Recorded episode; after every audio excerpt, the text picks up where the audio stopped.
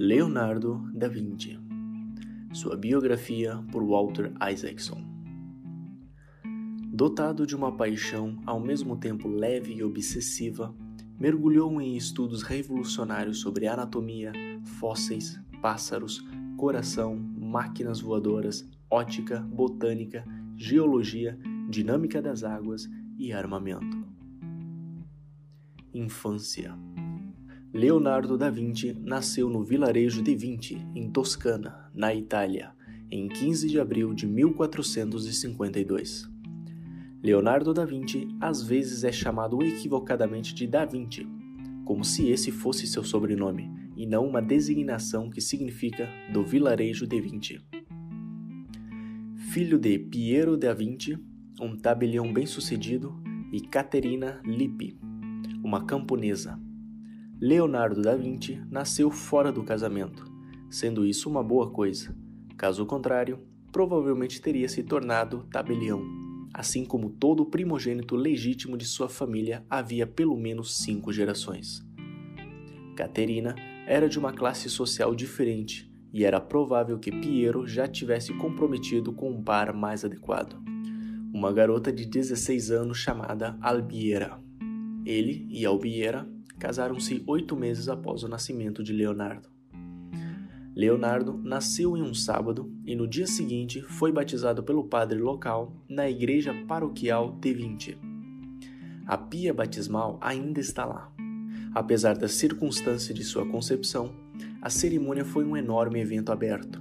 Uma semana depois, Piero da Vinci abandonou Caterina e o filho pequeno e voltou para Florença onde já na segunda-feira retornou ao escritório a fim de atestar a autenticidade de documentos para os clientes. Com o pai morando principalmente em Florença e a mãe cuidando da própria família, que não parava de crescer, aos cinco anos, Leonardo passava a maior parte do seu tempo na casa da família da Vinci, com Antônio, seu avô preguiçoso, e sua esposa. Quem também morava na casa era o irmão caçula de Piero, Francesco apenas 15 anos mais velho que o sobrinho Leonardo. Ele acabou virando o tio que Leonardo amava e que às vezes chegava a substituir a figura do pai. Por ter vindo de uma família de tabeliães, Leonardo pôde se beneficiar do instinto de fazer anotações entranhado em sua herança familiar, ao mesmo tempo que desfrutava de liberdade para ir atrás de suas próprias paixões criativas. Como mencionado antes, isso foi um golpe de sorte. Leonardo teria sido um péssimo tabelião. Ele se entediava e se distraía com muita facilidade, especialmente quando um projeto deixava de ser um esforço criativo e se tornava algo rotineiro. Exceto por algumas poucas lições de matemática comercial no que era conhecido como escola de Abaco, Leonardo foi sobretudo um autodidata. Com frequência, ele ficava na defensiva a respeito de ser um homem iletrado como se referia a si mesmo com uma dose de ironia.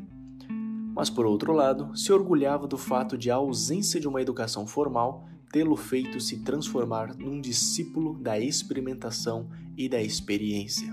E essa sua postura a favor do livre pensar foi o que o salvou de ser apenas mais um seguidor do pensamento tradicional da época. Seu método era baseado na experimentação, na curiosidade e na habilidade de se admirar com fenômenos nos quais o restante de nós dificilmente presta atenção após a infância.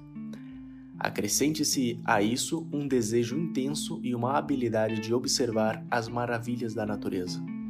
Ele se esforçava a perceber formas e sombras com uma precisão impressionante. Aprendiz até ter 12 anos, a vida que Leonardo levava em 20 era bastante tranquila. Porém, em 1464, sua madrasta, Albiera, morreu no parto, assim como o bebê. Então, bem na época em que Leonardo estava chegando na idade de aprender um ofício, o pai, morando sozinho e provavelmente sentindo-se só, o levou a Florença. Leonardo passaria quase toda a sua carreira em Florença, Milão e Roma, grandes centros de criatividade e comércio, geralmente cercado por estudantes, colegas e patronos. Em raras ocasiões, ele se retirava para o campo a fim de passar por um período mais prolongado de solidão. Como vários artistas, ele se sentia estimulado ao conviver com pessoas com interesses diversos e dispostos a contradizer a si mesmo em seus cadernos. Declarou: Desenhar acompanhado é muito melhor do que sozinho. A cultura festiva de Florença era temperada pela habilidade de inspirar os que têm mente criativa a combinarem conceitos de diferentes disciplinas. O consumismo era evidente, ainda que de bom gosto. Quanto à época da chegada de Leonardo, Florença possuía mais entalhadores do que açougueiros. A cidade em si havia se convertido em uma obra de arte.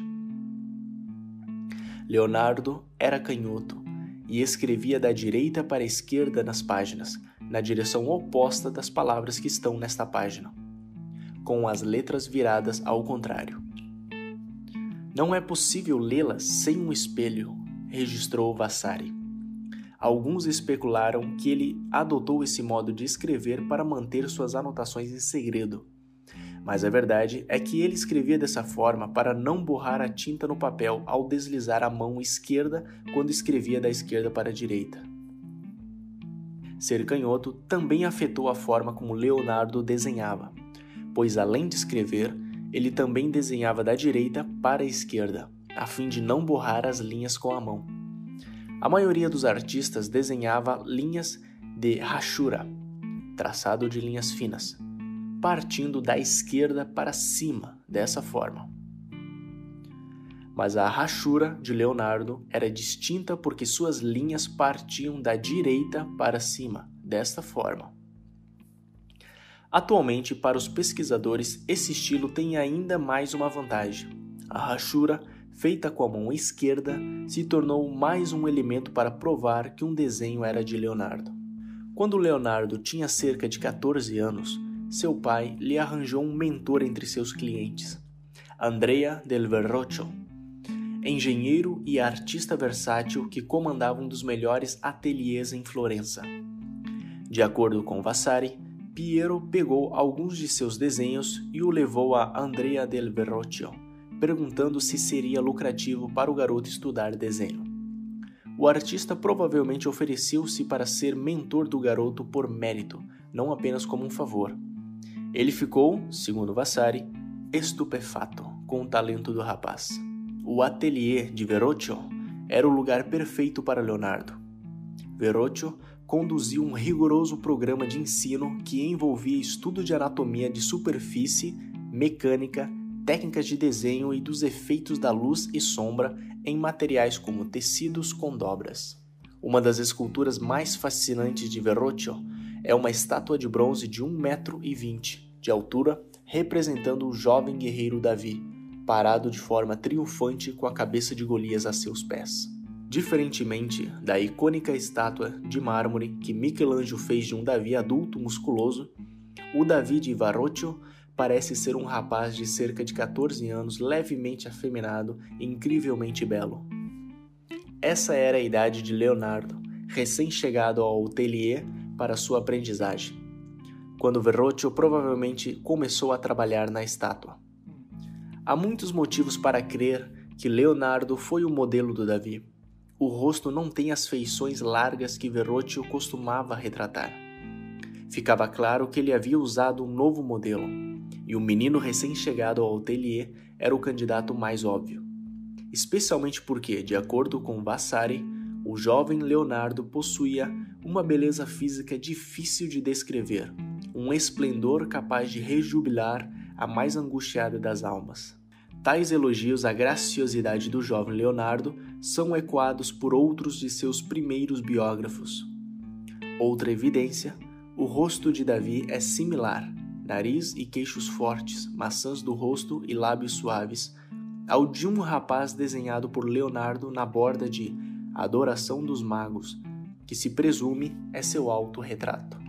Deste modo, com um pouquinho de imaginação, pode-se olhar para a impressionante estátua do belo e jovem Davi e imaginar como era o jovem Leonardo que pousou no térreo do ateliê. A estátua de Davi é uma joia que influenciou o jovem Leonardo, as curvas de Davi e as dos cabelos e barba da cabeça decapitada de Golias são exuberantes espirais do tipo que viriam a se tornar uma espécie de marca registrada das obras de Leonardo.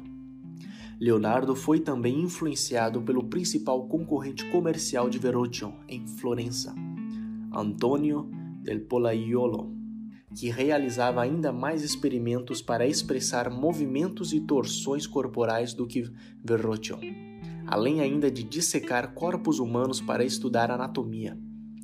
Ele foi, de acordo com Vasari, o primeiro mestre a remover a pele de corpos humanos para investigar os músculos e compreender a nudez de uma maneira mais moderna. O pai de Leonardo aprendeu a apreciar e, em pelo menos um caso, lucrar com a fervilhante imaginação do filho e seu talento para estabelecer conexões entre a arte e as maravilhas da natureza. Um camponês que trabalhava em 20 fez certo dia um pequeno escudo de madeira e pediu que Piero o levasse a Florença para que fosse pintado. Piero passou a tarefa para Leonardo, que decidiu criar uma apavorante imagem de um monstro similar a um dragão soltando fogo pelas ventas e cuspindo veneno. E para dar um ar naturalista à pintura, ele acrescentou pedaços de lagartos, grilos, cobras, borboletas, gafanhotos e morcegos. Quando Piero foi finalmente buscá-lo, chegou a se encolher de susto, posto que, na luz fraca, o escudo realmente parecia se tratar de um monstro. Então Piero decidiu ficar com a criação de seu filho e comprar outro escudo para o camponês.